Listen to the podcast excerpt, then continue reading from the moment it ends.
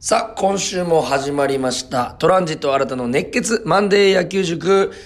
えー、ラジオやらせてもらってます。トランジット新たと言います。よろしくお願いいたします。今日もですね、早速、えー、メールの方をいただいておりますので、そちらからご紹介させていただきます。新田さん、こんにちは。こんにちは。ごとぞうさんからですね。先週はホークスファンには我慢の一週間になりましたね。本当にそうですね。リチャード選手、昇格の可能性もあるので、今週のドンタクシリーズで巻き返しましょう。えーところで、先週の水曜日、中日ドラゴンズが阪神タイガース相手にトリプルプレーを完成させました。そういえば先月ホークスもトリプルプレーをやられましたよね。めったに見ることできないトリプルプレーが開幕1ヶ月で2度は珍しくないですか？新田さん今まで経験ありますか？ということで、確かに、あの、今シーズンはもう2個もトリプルプレーが出てますから、これね、あの、野球やられた方はあの非常にわかると思うんですけども、本当に珍しいことで、えー僕も実は、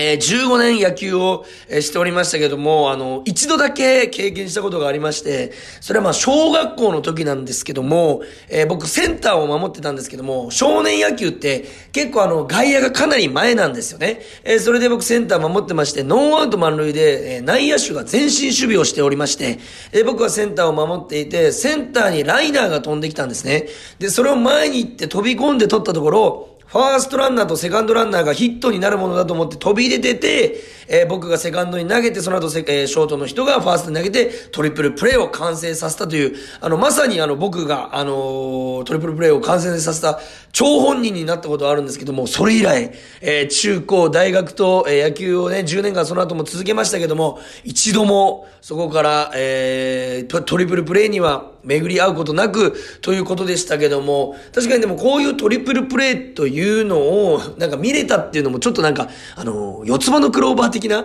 あの、ラッキーみたいな感じでね、見て、えー見てほしいというか、あの、そんなに野球で出るものではないですし、えーたまにね、あの、プロ野球で、えーめちゃくて、ランナーが1、2塁でめちゃくちゃいい当たりのサードゴロが飛んできて、サードが、えーベースを取った瞬間に踏んで、セカンドに投げて、セカンドからファーストに送られて、えー、5、4、3という流れでトリプルプレーが完成、えーするということは、まあ、1、2回僕も見たことは、プロ野球、プロ野球であるんですけども、えーこれだけ出るというのは確かに、えー珍しい1週間、えーになったんじゃないかなと、えー思います。後藤さんいつもね、あの、メールありがとうございます。えー何回も言っておりますけども、えーこのマンデー野球塾の、えー全、えーまあ、9回目までの再生回回数が1278回を超えますと、え私がですね、エキサイトホークスという RKB ラジオさんのホークスのラジオ生中継えで実際に7月、えープロ野球ホークス戦を、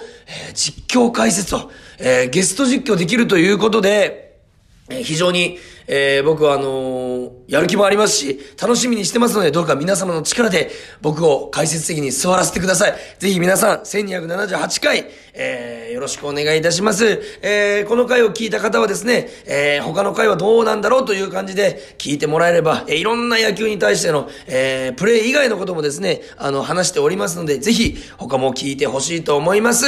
それではですね、あのー今週もホークスを、えーしっかり振り返っていきたいと思います。それでは行きましょうプレイボールトランジット新たの熱血マンデー野球塾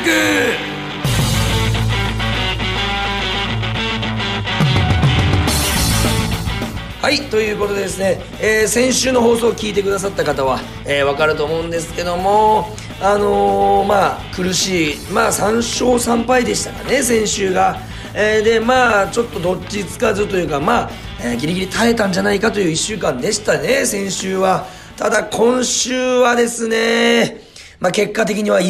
勝4敗と、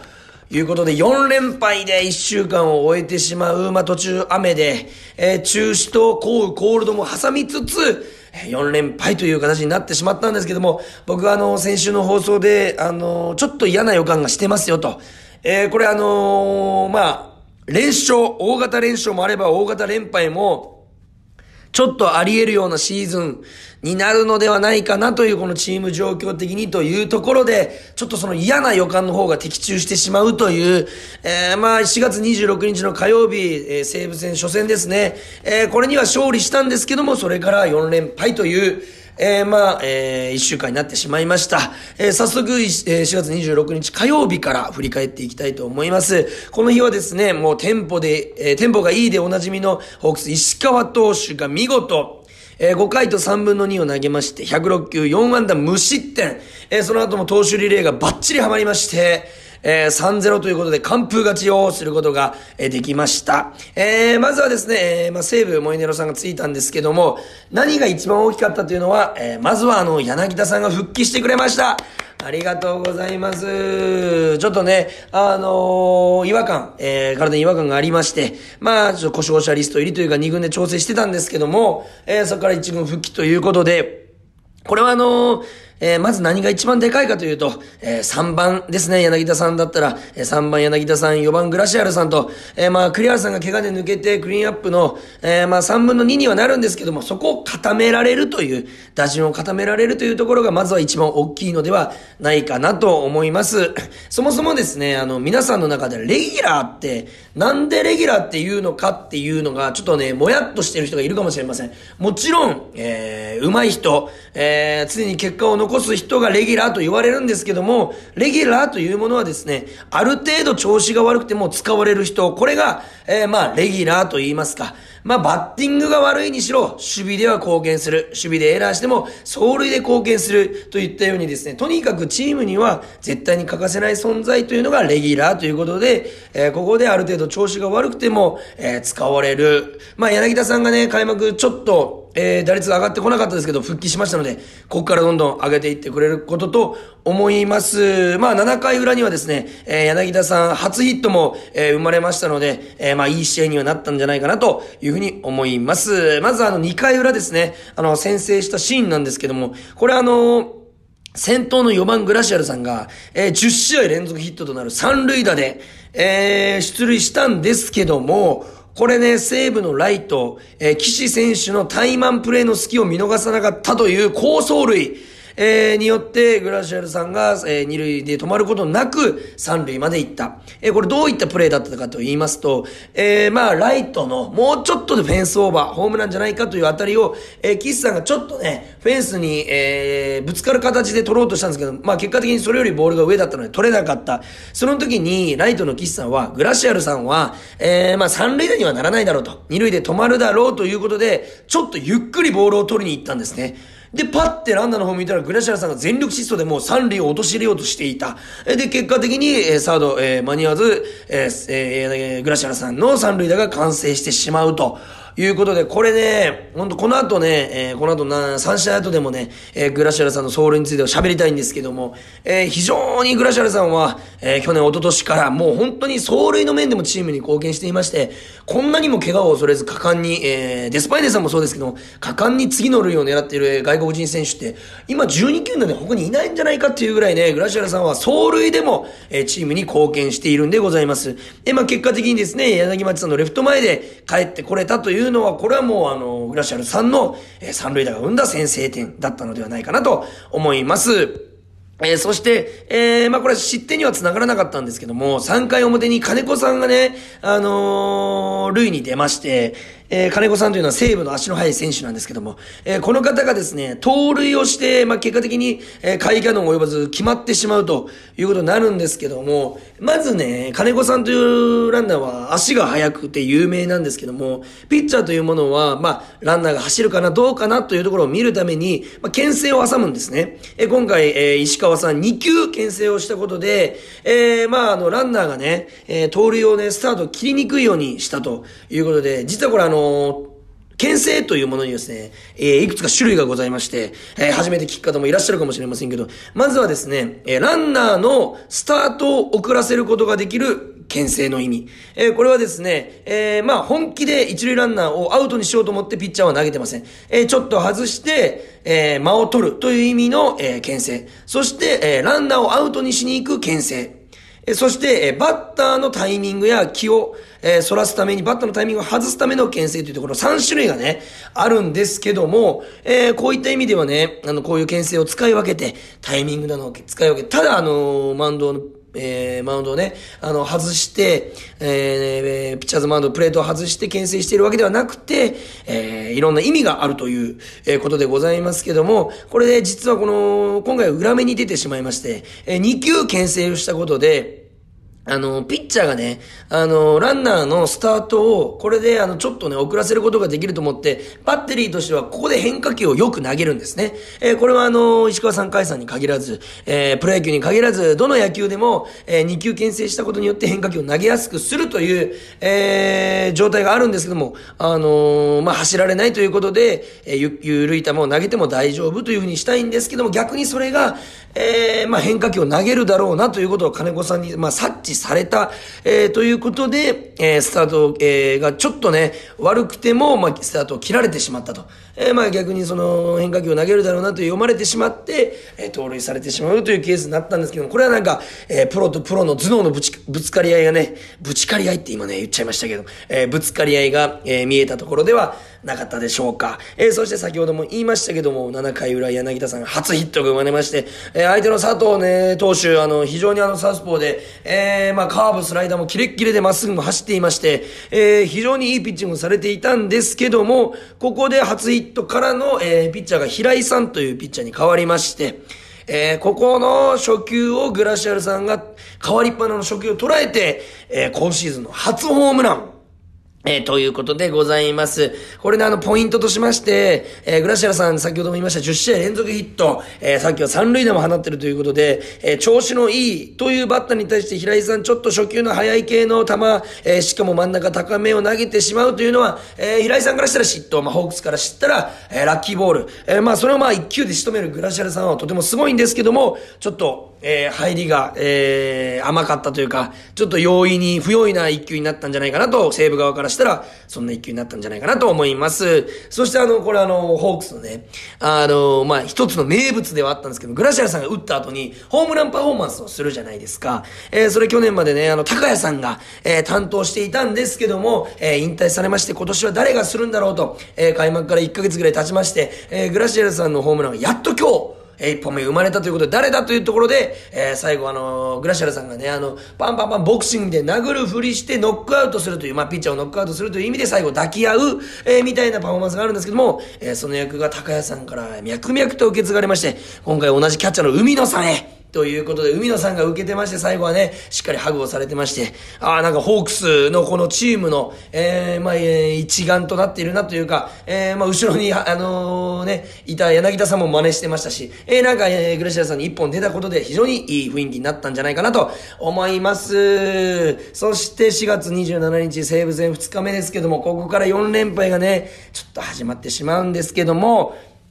もうなんと言っても、この一人のね、ホームランによって試合が決まっちゃいました。西武山川さん、えー、1回表スリーラン。ということで、結果的に2対8、で杉山投手、負け投手になってしまうんですけども、えー、このスリーランが結果的にも決勝点だったと。えー、いうことで、ここでね、ちょっとね、1イニング目に珍しい光景が見られまして、えー、1回表、1番バッター、2番バッターが出まして、えー、殿崎さんが送りバントでしたかね、えー、ランナー進めて、えー、で、2、3塁になるんですね、ワンアウト。えー、ここで、普通はですね、まだここから9イニング攻撃が残ってますので、えー、1点や2点取られても、えー、まだ取り返せるだろうということで、えー、ホークス、まあというか、まあ守備陣はですね、あまり前進守備をしないんですね、2、3塁でも。えー、ワンアウト2、3塁でも前進守備をせず、確実に1個ずつアウトを取っていこうと。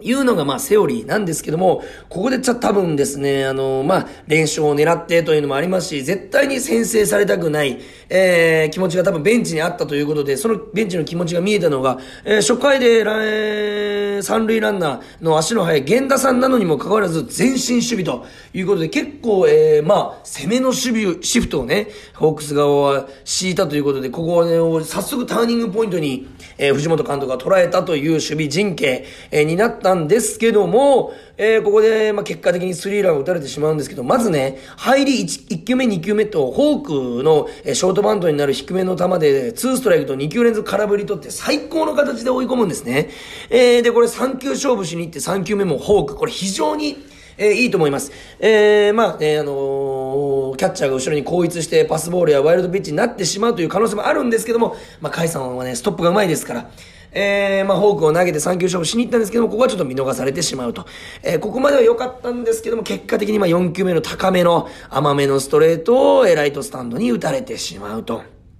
言ったところで、まあ、結果的にストレートがストライクゾーンに行っちゃったら、それは山川選手の技術があれば打たれるのかなというのところなんですけども、あの、フォークがね、この杉山さん、非常に、えー、低く滑っていっていて、空振りも取れていたと。えー、4球目もフォークでね、勝負するって決めたんだったら、ちょっとフォークにこだわってもよかったのかなと。えー、で、もしストレートを投げるのであれば、まあちょっと、ストライクゾーンでは、えー、ダメだったかなという一球でした。えー、そして7回表にも山川さんにまたソロホームランを打たれてしまいまして、これ1試合2本というのは非常にね、バットを乗せてしまうので、あまり本当によろしくないんですけども、えー、またストレートの高め、えー、同じストレートの高め、えー、を打たれてしまったんですけど、まあこれ低い球をね、山川さん結局、えー、積極的にね、かなり振ってきてくれますから、ボール球でも。まあ、フォアボールでもいいという腹をくくって低めにもっと投げていくべきだったのではないかなと、えー、僕は思いました。えー、まあ打撃陣ですけども、2点しか取れなかったんですけども、えー、その2打点をどっちも中村明さんが叩き出すと、えー、3回裏見逃せばボールの難しい球でしたけども、まさにこれが明の真骨頂といったところで、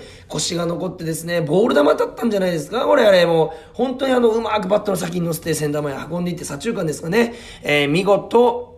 1点を返し、そして、えー、中村明さん自身も神走塁で二塁を陥れると。えー、もう打った瞬間からですね、えー、送球がサードに行けば、え、二塁へ行くぞという、え、つもり、え、もう頭で考えても、え、ランニングをしてますから、迷いがなく最初から行くつもりだったので、えー、一回も止まることなく二塁を陥れることができた。え、ナイスバッティング、ナイス走塁でした。えー、そして8回裏ですね、えー、アキラさんの今年の初ホームラン、えー、がポール直撃のソロホームランだったんですけど、これちょっと一個面白かったのが、今年からあのー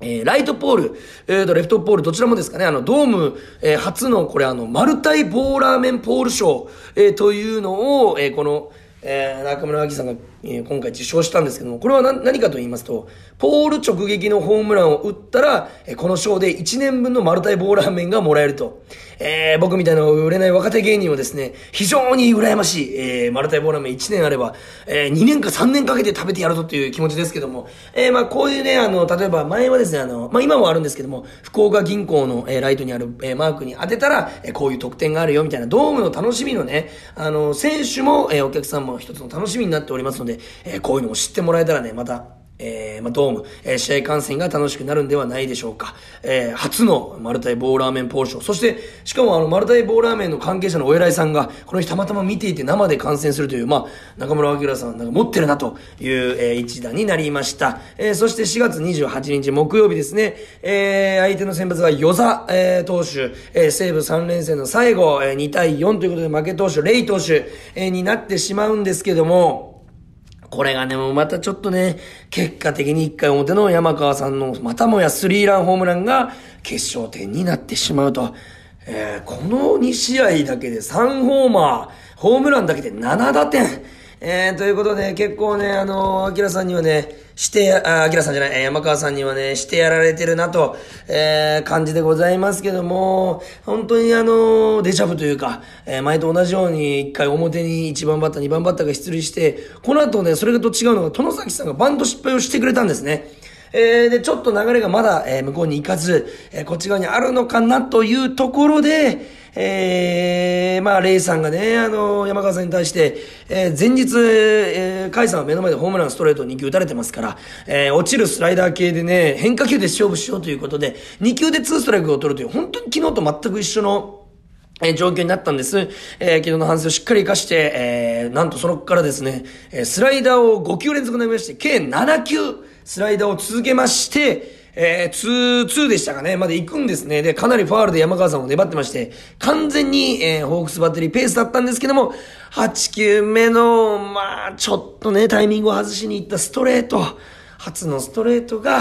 ホームランにされてしまうという、もちろん打った山川さんあっぱれなんですけども、この場合ストレートを投げるなら、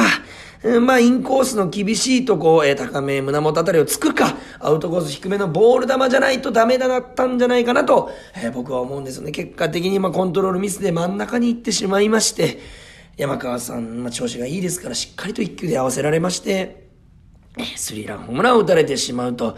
いうことで、やっぱり乗せてはいけないバッター。これがまだレギュラーシーズンだといいんですけども、えー、ポストシーズンですね。あの、クライマックスシリーズとか日本シリーズになりますと、えー、その1球がそのシリーズを決めてしまうということにもなりかねませんので、まあ、気をつけていきたいなというところで、えー、そしてもう一つはですね、あの、5回表、えー、源田さんがスリーベースを結果的に打ったシーンなんですけども、えー、センター上林さんのもとにライナー気味のが飛んでいって、ちょっとノーバウンドで取るかワンバウンドで取るか迷ったんですね、上林さんが。えー、そこで結果的にグローブに当たって弾いちゃって、スリーベースになっちゃうと。えー、まあ3対2となっておりまして、えー、ど、次の1点を取った方が、この、えー、試合を、試合をね、あのー、勝ちへと導くんじゃないかと思っていた、この、どっちが1点取るかなという勝負どころだっただけにですね、その後のオグレディ選手にあっさりと、えー、ライト前に打たれて、ちょっと残念だったんですけども、うーん、まあ、長打が絶対場面な、ダメな場面だったので、まあ、ちょっとワンヒットでできれば止めて、えー、止めれてたらなという感じではございました。えー、まあ、その5回表に点を取られてしまったんですけども、えー、その前の4回裏にですね、ノーアウト1塁のチャンスをね、ホークスが作って、甲斐さんがバント失敗して、ちょっと流れが良くなかった状態で、そのままの流れで1点を取られてしまったなと、いう試合になってしまいました。えー、まさにこの、野球はね、あの、生き物だと。試合は生き物だとよく表現されるんですけども、常に動いている中でどっちが1点取るかとか、この流れがこの試合を決めたというよくあることですからね、えー、まさに野球、野球、まあ言い方おかしいですけど、野球だなという一試合になりました。えー、そして4月29日、場所を、え、仙台に移しまして、楽天での3連戦始まりました。えー、楽天首位ですから打ち負かしたかったんですけども、えー、29日金曜日、えー、雨、えー、中止になりました雨で、そこから2連敗を喫してしまうと。えー、まあ、三森さんの先頭打者からね、始まって、えー、イサミさんのフォアボールでね、それだけで終わらずその後1点取って、2, 2点を先制したんですけども、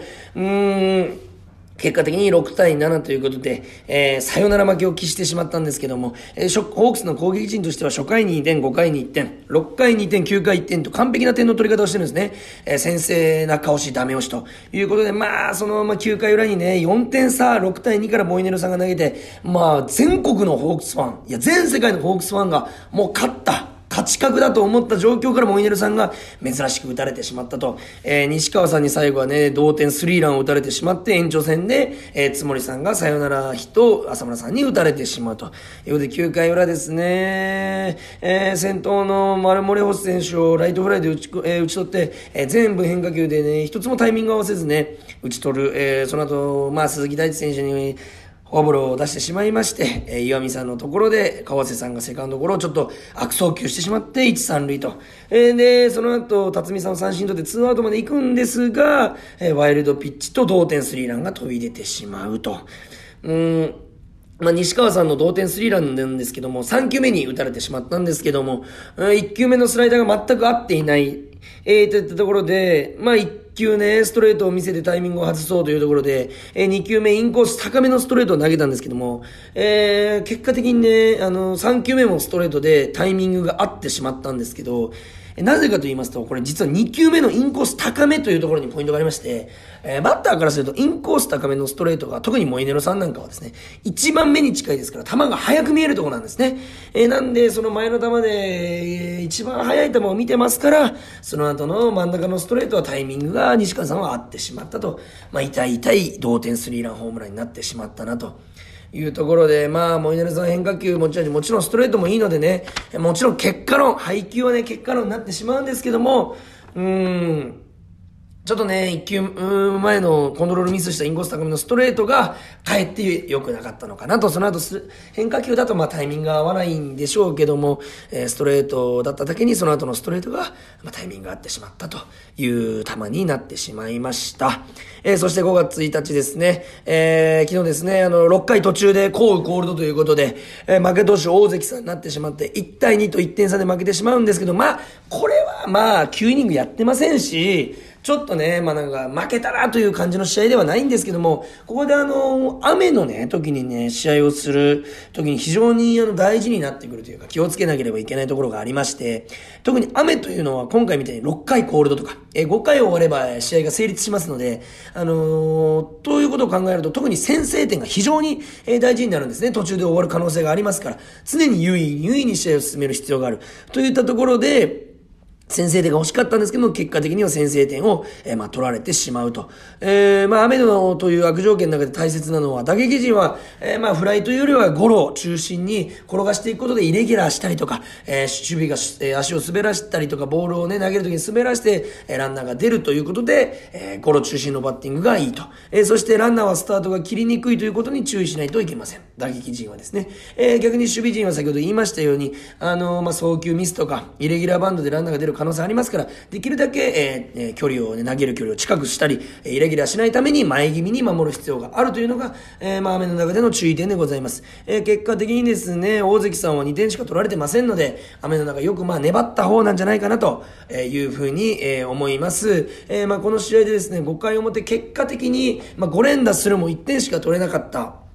まあ、ここで中村明さんの、えー、まあ、2連打目ですね。えー、グラシアルさんがヒット出て、明さんが、えー、サード戦に打ちまして、外野に抜けたところ、グラシアルさんが走って、一塁からスタート切ってましたので、三塁を落とし入れようとして、タイミングはセーフだったんですけども、雨の影響で下がぬからぬかるんでまして、体が、えー、そのままヘッドスライディングの勢いで滑ってしまって、ベースを離れてしまって、タッチアウトになると。えー、まあ、これはね、全然あのーミスじゃなくて、むしろナイスソールで、えー、グラシアルさんさすがと、これがホークスの強みだなと、えー、いうところだったと思います。先ほども言いましたように、グラシアルさんの走塁がかなりね、チームに勢いを与えて、えー、チームに貢献していると。えー、まあこれ、グラシアルさんがアウトになってしまうんですけども、ツーアウト一塁からな、そこから3連打出まして、えー、この後1点取ったのは、えー、打撃陣、非常にやっぱり調子がいいなと。いうところで、則本投手が調子悪い、良くなかったのでね、9イニングやってしまいたかったな、という気持ちはありました。えー、まあ、1勝4敗とね、1週間振り返ってみればそうなってしまったんですけども、えー、水曜日ヒット10本、えー、木曜日がヒット10本、えー、土曜日がヒット14本で、えー、昨日日曜日が6回までしかやってないのにヒット9本ということで、打撃陣は非常に調子がいいんですね。あとはここのね、の歯車が噛み合ってくれば、えー、というところでホークスはやっぱりね、投手王国ということで、投手陣が魅力ですから、やはりね、モイネルさんの本調子、えー、も見たいですし、ここでやっぱり一つ、えー、ベストゲームをね、えー、まあ、ゴールデンウィークですからね、えー、一つ見せてもらって、また勢いに乗って、4連敗があったということは4連勝できるということですからね、えー、大型連勝、えー、に向けてですね、とにかく勝ち越し、勝ち越しというのを、えー、掲げて、えー、ホークスここから、戦っていってほしいなと思います。えー、そしてですね、今回もメールいただきましたけど、えー、これからも皆さんの、えー、メール募集したいと思います。えー、まあ、どんなですね、こんなプレーってどうやって生まれたのとか、これってどういう意味っていう、なんでも本当に小さいことでもございません。メールいただければ嬉しいです。え、アドレスはですね、kor.rkbr.jp、kor.rkbr.jp までよろしくお願いいたします。えー、すべて小文字でよろしくお願いいたします。メールの件名にですね、野球塾と書いて送ってください。また、RKB ラジオのエキサイトホークスでは、ホークス戦今年も全試合放送しております。そちらもぜひ、えー、聞いていただければと思います。それではですね、今週も、えー、今週はですね、ホークスにとっていい1週間になりますように、そして、えー、僕のこのラジオも1278回合計再生回数突破しますように、皆さんどちらも応援よろしくお願いします。それでは今日もありがとうございました。ゲームセット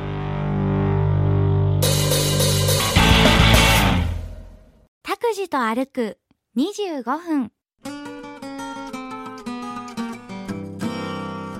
この番組はリサーチなし打ち合わせなし台本なしインタビューなしグルメリポートなし編集なし反省会なし予算なし8つのなしでお送りしています。私と勝木かなディレクターの世間話を聞きながら一緒に散歩している気分になりませんか？福岡の地名が出てきますよ。